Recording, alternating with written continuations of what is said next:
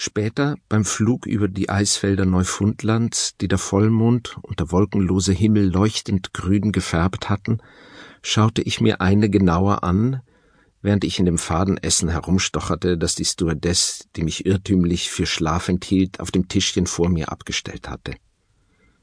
Platon sitzt als stummer Zeuge der Ungerechtigkeit des Staates am Fuße des Bettes, Feder und Schriftrolle neben sich. Beim Tode des Sokrates war er 29 Jahre alt.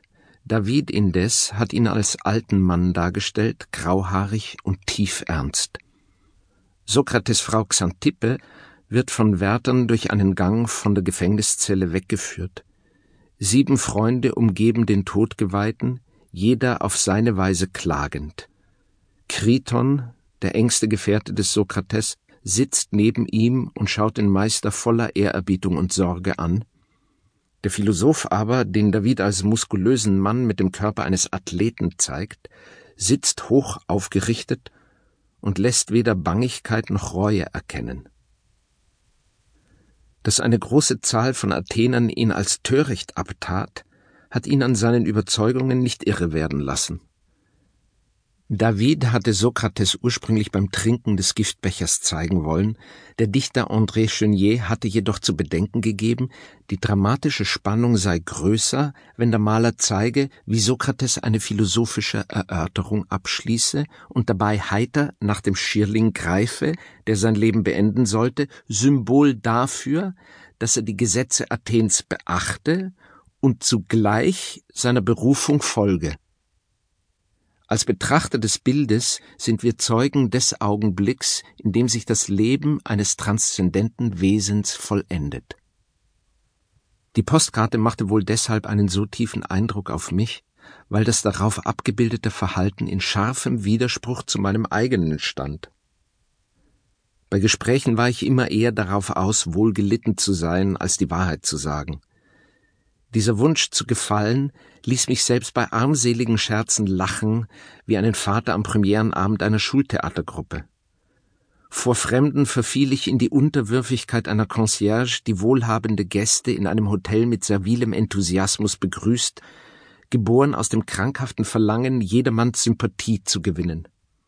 Niemals zog ich öffentlich Ansichten in Zweifel, denen die Mehrheit anhing – ich suchte die Zustimmung von Menschen, die Autorität besaßen, und dachte nach Zusammentreffen mit ihnen geraume Zeit darüber nach, ob sie mich wohl akzeptabel gefunden hatten.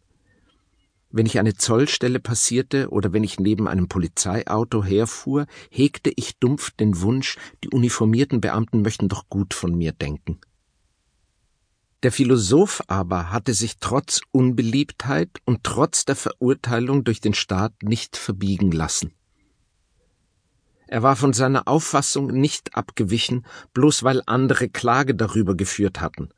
Sein Selbstvertrauen speiste sich außerdem aus einer tieferen Quelle als der Kühnheit eines ungestümen Kampfhahns. Es gründete in der Philosophie.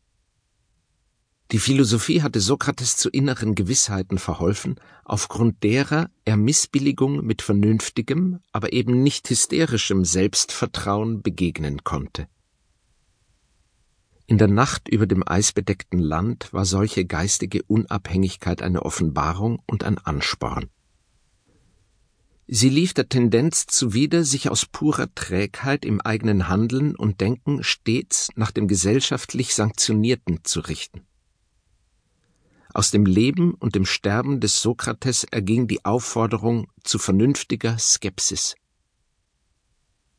Noch allgemeiner gesagt erging aus dem Thema, das der griechische Philosoph verkörperte, wie kein zweiter, die Aufforderung, sich eine Aufgabe zu stellen, die groß und lachhaft zugleich war. Durch Philosophie klug zu werden.